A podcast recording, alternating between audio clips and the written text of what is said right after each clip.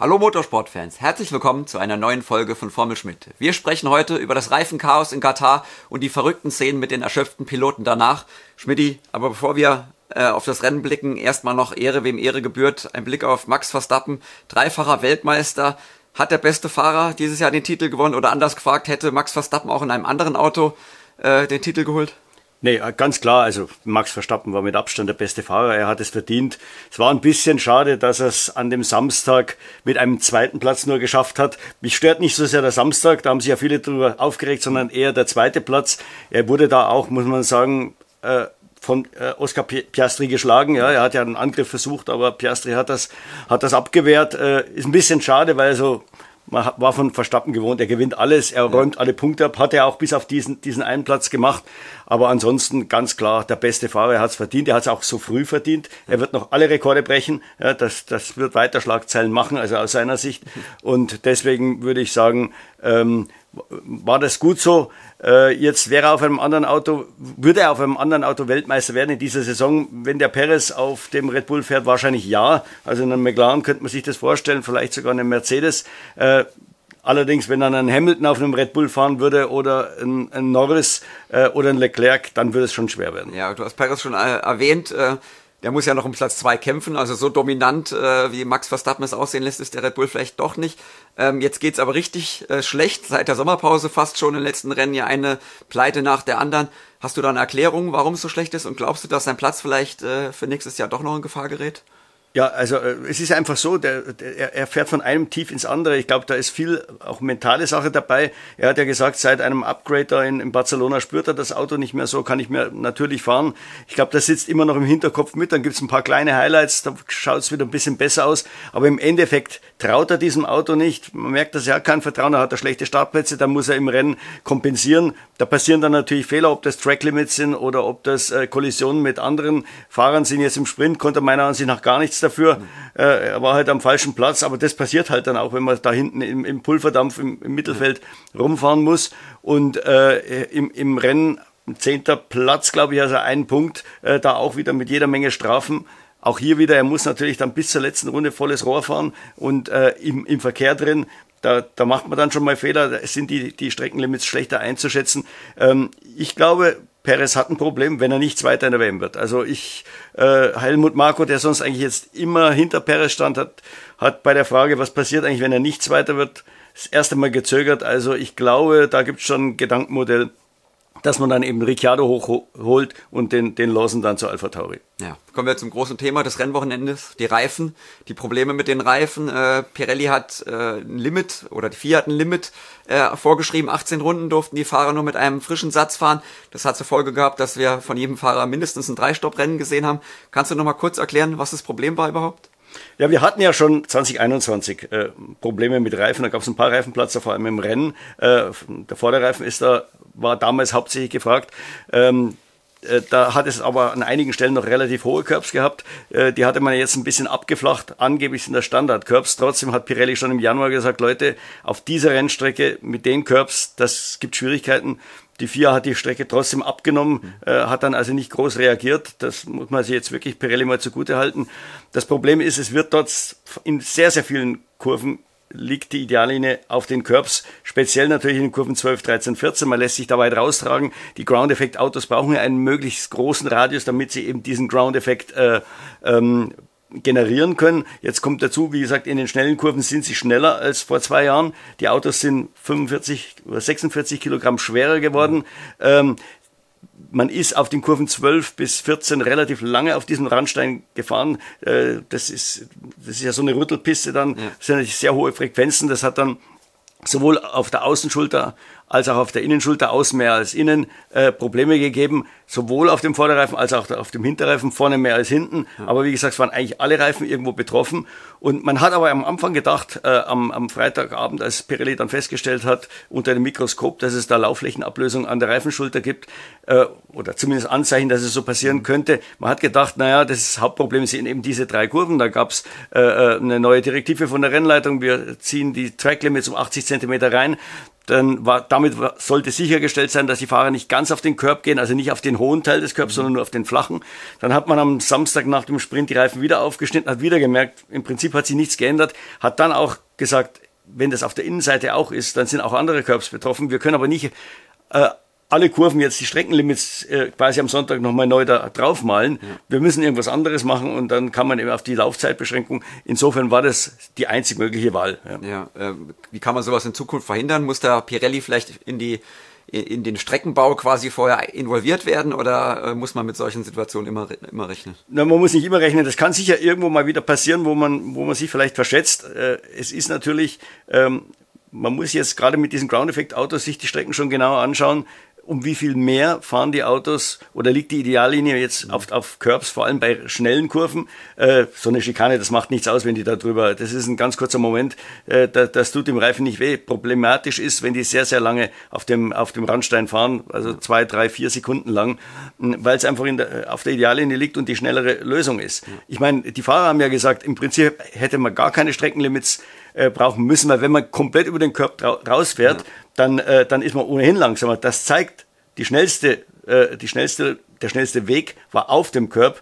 Äh, und äh, das, das, das war das Problem. Und ich glaube, da muss man sich schon bei einigen Rennstrecken, gerade mit schnellen Kurven, wo die Randsteine so liegen, dass man eben drüber fährt, mit hohen Geschwindigkeiten, lange Zeit auf dem Körper, muss man sich in Zukunft Gedanken machen. Ja, dann gab es ein Dreistopp-Rennen von jedem Fahrer, viel Action in den Boxen. Ähm, wie hat dir das generell gefallen? Ähm, auch von, ja, vom, vom Überraschungsfaktor im Rennen? Ja, es war ja so eine Art Revival von den Tankstopprennen, die viele ja wieder zurückfordern. Ich glaube, jetzt hat man mal gesehen, was dabei rauskommt. Es war, äh, es waren viel zu viele Boxenstopp meiner Ansicht nach. Man hat komplett den Faden verloren, ihn erst wiedergefunden. Nach dem letzten Boxenstopp war klar, ähm, wo wer fährt. Selbst äh, äh sauber, äh, Teammanager Bert Zehnder hat gesagt, äh, es war lange nicht ersichtlich, dass unsere Fahrer irgendwann mal in den Top Ten rauskommen. Erst eigentlich mit dem letzten Boxenstopp hat man es gemerkt. Natürlich die Strategen mit ihren ganzen Tools, ähm, die sehen natürlich, wo, wo wer reinfällt. Und da werden ja auch die Geschwindigkeiten hochgerechnet. Das kann aber kein Fernsehzuschauer machen, äh, weil er nicht jeden im Blick haben kann. Für mich war es eigentlich ein langweiliges Rennen, muss ich ganz ehrlich sagen.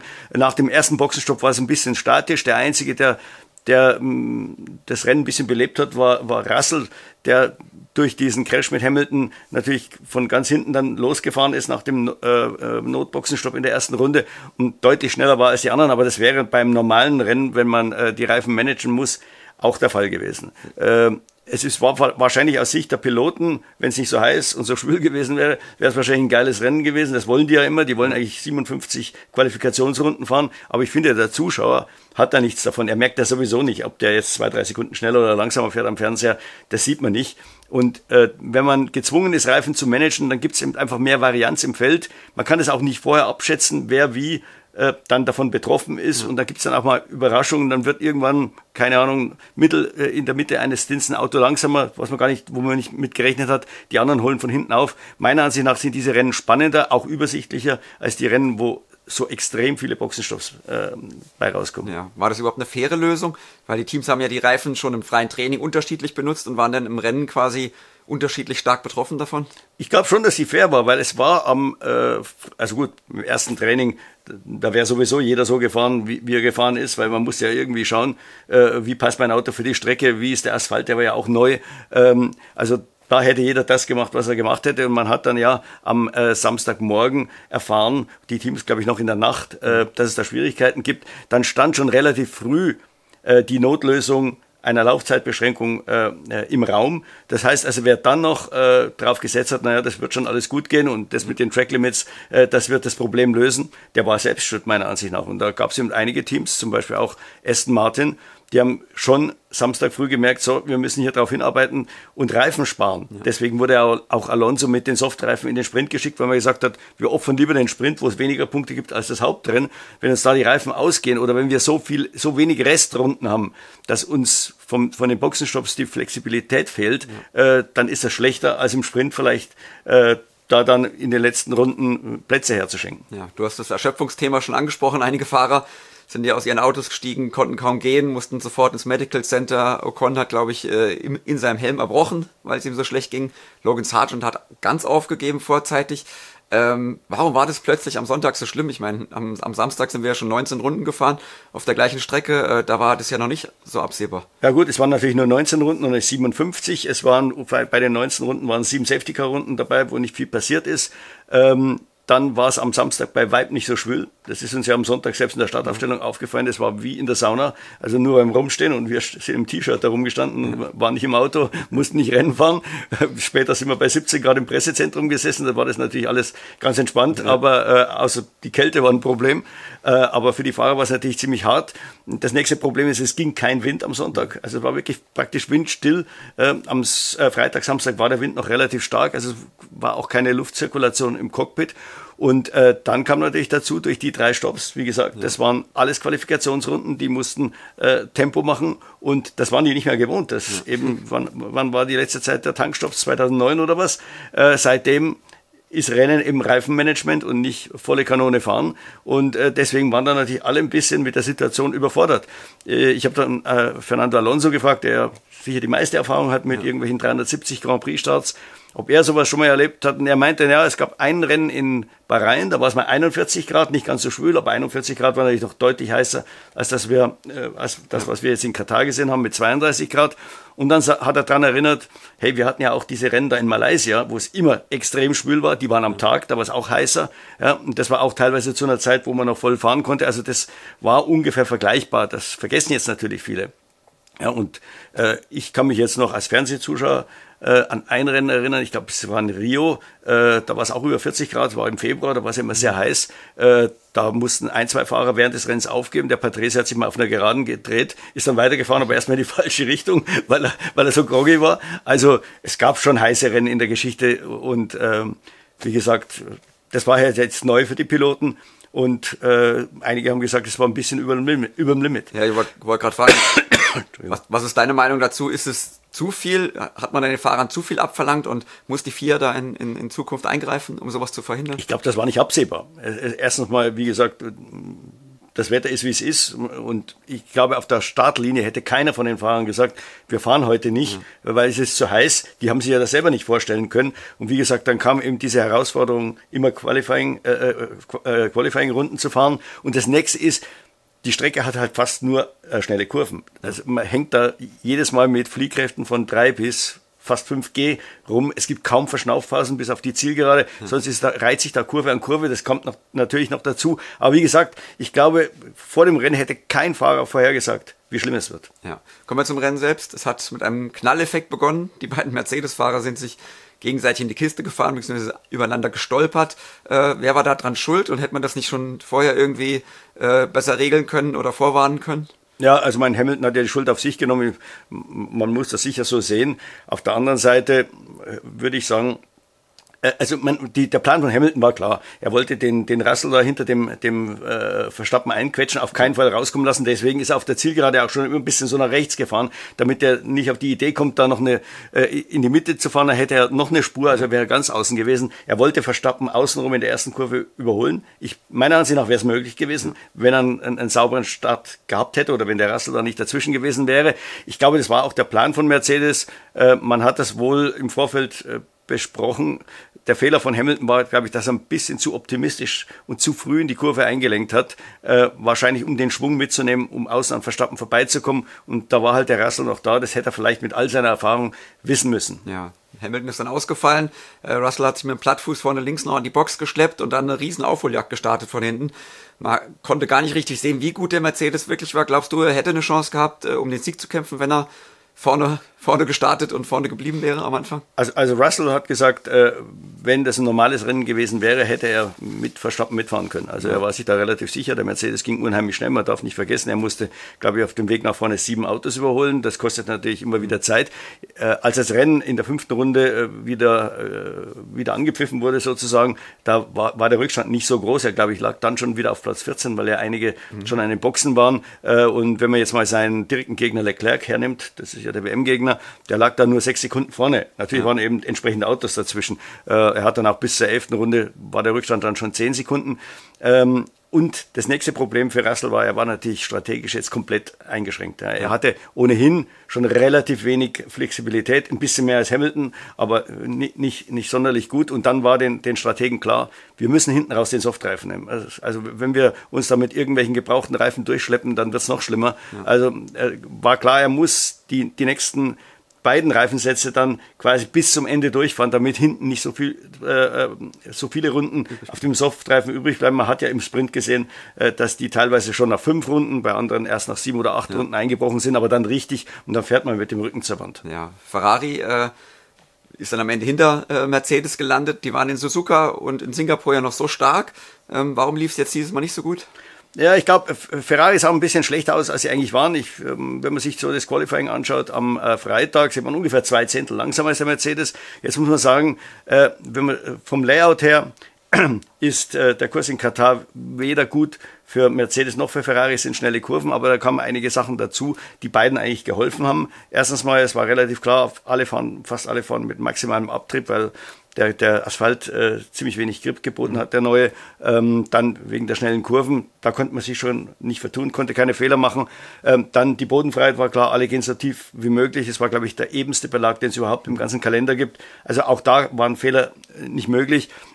Also quasi auf einer schwachen Strecke für beide, äh, für, für beide Teams wurden, wurde durch die Gegebenheiten, wurde denen quasi geholfen. Ähm, und dann kam ihm dazu, am Freitag, Samstag war ein starker Wind und es waren natürlich hohe Temperaturen und damit kommt der Ferrari nicht so gut zurecht, also weniger gut zurecht als der Mercedes. Deswegen die stärkste Vorstellung von Ferrari war natürlich dann noch am Sonntag, aber trotzdem darf das nicht passieren, wenn der eine äh, nach, nach fünf Runden äh, irgendwie äh, zehn Plätze weiter hinten ist, äh, dann muss Leclerc das Rennen vor dem Russell nach Hause fahren. Ja, McLaren ist aber das Team der Stunde, kann man glaube ich so sagen. Singapur schon ein Podium von Norris, danach Doppelpodium in Suzuka, Doppelpodium jetzt im Katar-Sprint und Doppelpodium im Rennen.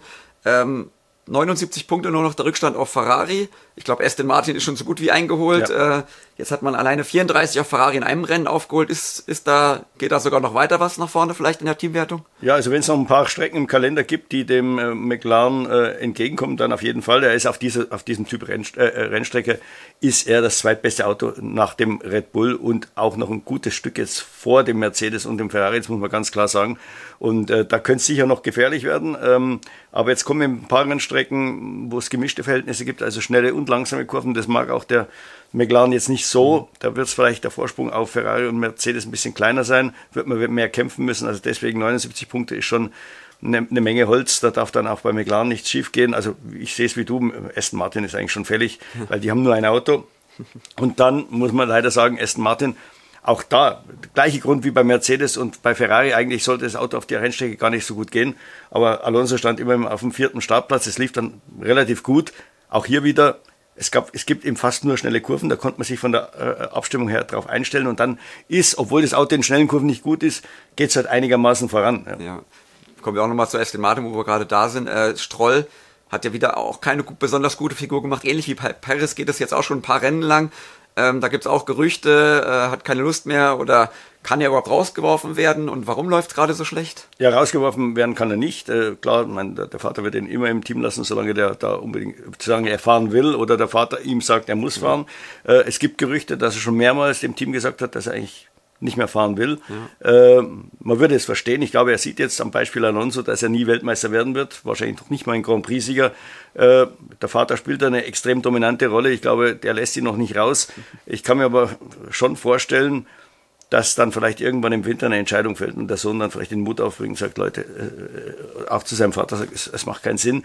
Ja. Äh, vielleicht, das wird auch gemunkelt, äh, lässt sich der Vater dazu überreden, dass er den Sohn vielleicht mal zwei, drei Rennen dieses Jahr rausnimmt, ja. ja. dass der vom Kopf wieder klar wird, dann soll man andere probieren und dann vielleicht, dass er mit frischer Kraft nächstes Jahr nochmal anfängt. Also das ist vielleicht eine Möglichkeit, die ich sehe, weil, wie du schon sagst, der Stroll ist in der gleichen Mühle drin wie, dieser, wie, wie der Perez. Ähm, der ist mental einfach jetzt äh, am Boden zerstört. Es ja. läuft nichts. Er fast immer im Q1 draußen in der Qualifikation, weil so schlecht ist der Aston Martin nicht. Äh, und dann auch im Rennen äh, öfters in, in, in irgendwelche Unfälle verwickelt oder, oder jetzt auch wieder äh, Streckenlimits.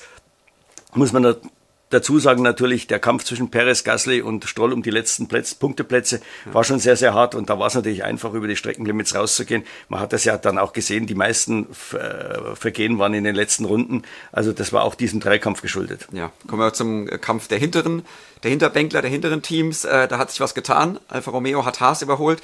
Für Haas lief es ja schon, ging es schon schlecht los, sag ich mal. Nico Hülkenberg ist in die falsche Startposition gerollt.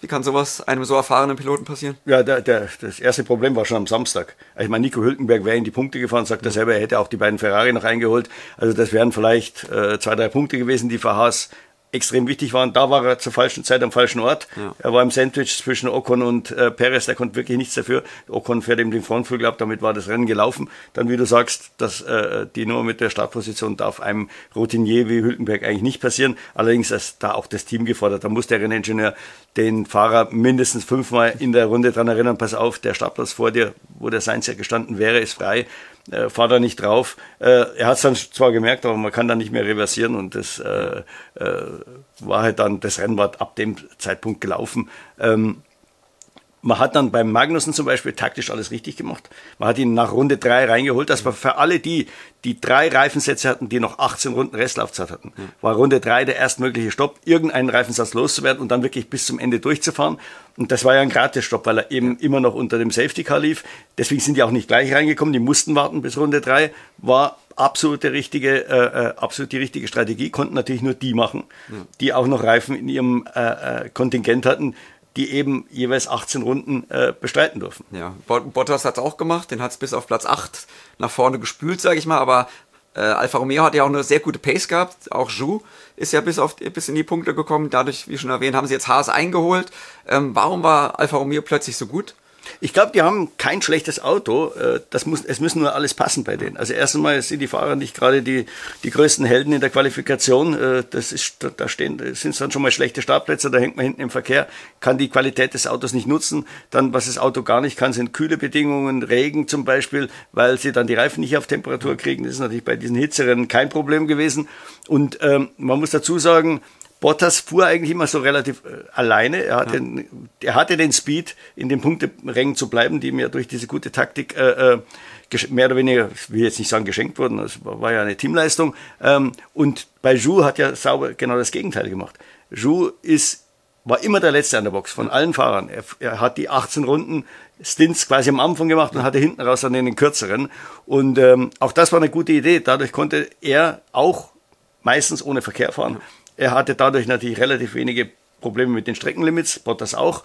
Und das war im Prinzip der Schlüssel zum Erfolg.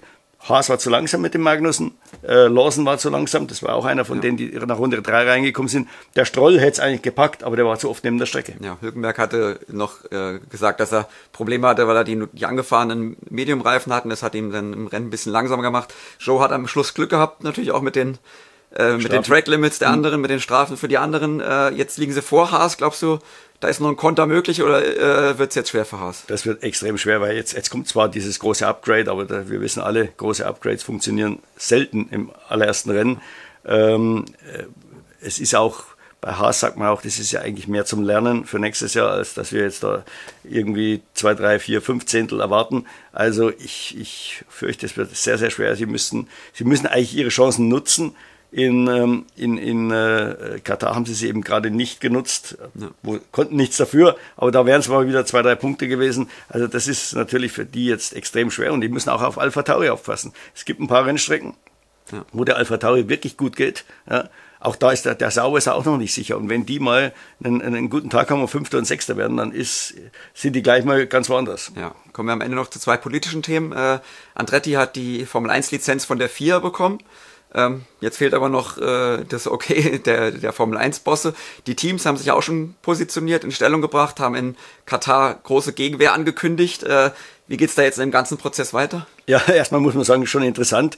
So als das Thema noch nicht so heiß war oder nur diskutiert wurde und noch keine Lizenz da war, dann haben die Teams natürlich immer so getan, ja, ja, natürlich wollen wir den Andretti und es muss ein bisschen Mehrwert sein. Jetzt, wo es plötzlich ernst wird, zeigen manche ihr wahres Gesicht. Äh, einige sind ja ganz klar in die Offensive gegangen, sagen, wir wollen den nicht. Äh, und äh, ja, wie gesagt, die, die, ähm, die Formel 1, also das Formel 1 Management, die FOM will Andretti eigentlich auch nicht. Die ist da einerseits Anwalt der Teams, die schon da sind, andererseits weiß man ganz genau, äh, wenn dieses elfte Team kommt, es ist eher unwahrscheinlich, und das wird ja jetzt auch geprüft, dass die so viel Geld mehr bringen, dass man selbst mehr in der Geld in der Kasse hat. Man wird mehr an die Teams abgeben müssen. Es sind auch noch ein paar andere Kosten, die eben auf die Form dann zukommen, wenn ein elftes Team ist. Wollen die halt auch nicht. Jeder schaut auf seinen eigenen Geldbeutel. Und äh, ich würde mal sagen, die, die Prüfung wird sich sehr, sehr lange hinziehen. Ja. Das wird ganz, ganz zäh werden, aber wir werden äh, vor Ende des Jahres sicher nichts hören. Ähm, die wollen das natürlich so lange rauszögern, dass der Andretti auf keinen Fall 2025 kommen kann, weil das will der, der will in das jetzige Concord Agreement mit reinkommen, denn da ist diese, dieses Eintrittsgeld liegt noch bei 200 Millionen Dollar, das kann dann deutlich steigen. Manche träumen von bis zu einer Milliarde, die der Andretti natürlich nie bezahlen kann. Die kann keiner bezahlen oder würde keiner bezahlen. Damit ist der Schluss ja, der, der Club ja geschlossen. Das ist das eine Problem. Das andere Problem, was der Andretti jetzt hat, er hat keinen Motor. Äh, die hatten ja ein Abkommen, äh, so einen Vorvertrag mit Alpine oder Renault, je nachdem, wie man es nimmt, dass man A, Alpine als Chassispartner kriegt, so wie der Haas den Ferrari, und B, Motoren von Renault. Ähm, der ist ausgelaufen, relativ heimlich still und leise, so im, im, im März, wurde nie erneuert. Und jetzt plötzlich äh, sagt Alpine, ja, jetzt müssen wir mal abwarten, was die FOM entscheidet. Äh, wir, wir heißen ein elftes Team willkommen, logischerweise, aber äh, das liegt nicht in unserer Hand. Wir können nicht bestimmen, was mit denen passiert und wir werden erst die Verhandlungen wieder aufnehmen, wenn der Andretti auch von der FOM die Lizenz hat. Ein weiteres Team, was kommen soll, 2026 äh, ist Audi. Da gab es ein paar Gerüchte jetzt auch am Wochenende, ich glaube aus Frankreich. Äh, Einstieg abgesagt. Äh, hm. Was hast du da gehört? Ist da was dran? Ja, nee, also wir haben uns ja länger mit Andreas Seidel unterhalten. Da sind jetzt so viele Dinge am Laufen, so viele Investitionen in, in Prüfstände, in, in Simulatoren. es werden im Hintergrund, das weiß man ja gar nicht, jede Menge Leute angeworben. Also das, das sind dreistellige Zahlen, die da nach Hinwil ziehen jetzt in, in nächster Zeit. Ich glaube, die Nummer ist nicht mehr rückgängig zu machen. Den, der, der, der Point of No Return ist für Audi jetzt im Moment mal gelaufen. Und äh, wie gesagt, jetzt im, ähm, im, im Dezember oder Januar wird die nächste Tranche fällig. Dann sind es 50 Prozent des des Teams, die Audi dann gehören. Also die Nummer ist, ist jetzt durch, die werden das durchziehen. Das mag sicher ähm, in, äh, bei Audi Leute geben, auch in höheren Positionen, die das nicht so toll finden, ja. äh, weil die Formel 1 halt zwar überall auf der Welt gerade boomt, aber eben in Deutschland nicht. Äh, aber ich glaube, das wird sich beruhigen. Ähm, Seidel will in Ruhe jetzt da weiterarbeiten. Irgendwo ist es für ihn auch ganz gut. Momentan ist ja das Spotlight noch nicht auf ihm ja. ja und, äh, oder, oder auf Audi und die können da ein bisschen rumwurschteln und, äh, und, sich versuchen zu, zu positionieren für 2026. Ja. Wir haben mit Pirelli begonnen, wir enden auch mit Pirelli. Äh, die haben die Ausschreibung gewonnen gegen Bridgestone, äh, werden weiter Reifen liefern für die Formel 1 mindestens bis 27, glaube ich. Ähm, war es die richtige Entscheidung oder hättest du lieber da mal äh, was Neues gesehen? Nee, es war die richtige Entscheidung. Man sieht ja jetzt, wie, wie schwierig das Thema ist an, an, an Katar. Das kann natürlich auch in einem Bridgestone passieren. Wenn es einem Bridgestone als Neuling dann passiert, dann werden wieder die Stimmen laut, was haben wir hier gemacht? Ja, diese, diese Ground Effect Autos mit die schweren Autos und dann auch noch mit so viel Abtrieb. Das ist jetzt schon mit den jetzigen Reifen ein, ein, ein eine große Herausforderung. Dann wollen die noch Reifen haben, die ohne Heizdecken funktionieren. Dann wollen sie 2026 kleinere Dimensionen äh, bei den Reifen haben. Das sind alles Aufgaben, die jetzt ein Neuling stemmen müsste. Also im Prinzip sind es drei Aufgaben, kann man ja. sagen. Also den jetzigen Reifen, den ohne Heizdecken und den für 2026. Ich glaube, die Nummer ist zu heiß. Lassen wir das neue Reglement erstmal ins Land ziehen äh, und dann kann man, äh, kann man sich überlegen, ob man nicht noch eine neue Firma dann da reinholt. Ähm, dann hat, glaube ich, Pirelli auch genug. Sie haben jetzt einen Dreijahresvertrag mit der Option auf ein viertes. Das werden die wahrscheinlich nehmen. Das heißt, die sind dann bis 2028 drin. Das war so ein bisschen ein Geschenk an Pirelli, das vierte Jahr, weil Pirelli deutlich mehr Geld bezahlen muss an die Formel 1. Das geht schon an die Substanz. Mhm. Das ist ja auch ein Grund, warum sie aus der Rallye-WM ausgestiegen sind, um da ein bisschen Geld freizumachen. Und die Teams, die müssen ab, so, ab nächsten Jahr dann äh, nur noch die Hälfte bezahlen für den Service. Im Moment sind es, glaube ich, 1,5 Millionen äh, Dollar, sind dann nur noch 750. Auch das geht dann Pirelli ab, dieses Geld. Also es ist ein großes Unterfangen und äh, da hat man gesagt, okay, dann geben wir dem Pirelli noch ein viertes Jahr. Ja, zum Abschluss wie immer der Blick auf das nächste Rennen. Austin steht vor der Tür, Tripleheader jetzt in Amerika. Es erwartet uns nochmal eine große Upgrade-Welle, glaube ich, jetzt in Texas. Ähm, wie ist die Strecke? Wen erwartest du da vorne? Gibt es da Favoriten? Ja, nee, eigentlich nicht. Favorit ist natürlich Red Bull, weil das das Auto ist, das alle Kurven kann. Ähm, und dann wird es schon unübersichtlich, weil Austin ist natürlich der klassische Kurs, der alles hat. Ja. Da haben wir im ersten Sektor S-Kurven wie in Suzuka. Dann haben wir eine lange Gerade und dann kommt wirklich so ein Motodrom und zwar über einen langen Zeitraum. Das ist nicht nur eine Kurve, das sind bestimmt fünf, sechs Kurven, die langsam sind, dann kommen wieder ein paar schnelle. Also da muss man alles können. Ganz schlecht für Ferrari, ganz schlecht für Mercedes. Eigentlich jetzt auf dem Papier. Äh, es sind auch relativ viele Bodenwellen drin. Das wird nicht so einfach mit der Bodenfreiheit werden. Also da kann es einige bestimmt auf dem falschen Fuß erwischen. Deswegen wird Austin ziemlich interessant. Ja, also Michael Schmidt äh, kann keine Prognose liefern. Wir erwarten ein spannendes Rennwochenende. Ja, Schmidti, ihr seid, du bist mit Andreas Haupt vor Ort, macht den kompletten Tripleheader und danach, ja, melden wir uns wieder mit einer neuen Folge von Formel Schmidt. Bis dann, auf Wiedersehen. Servus.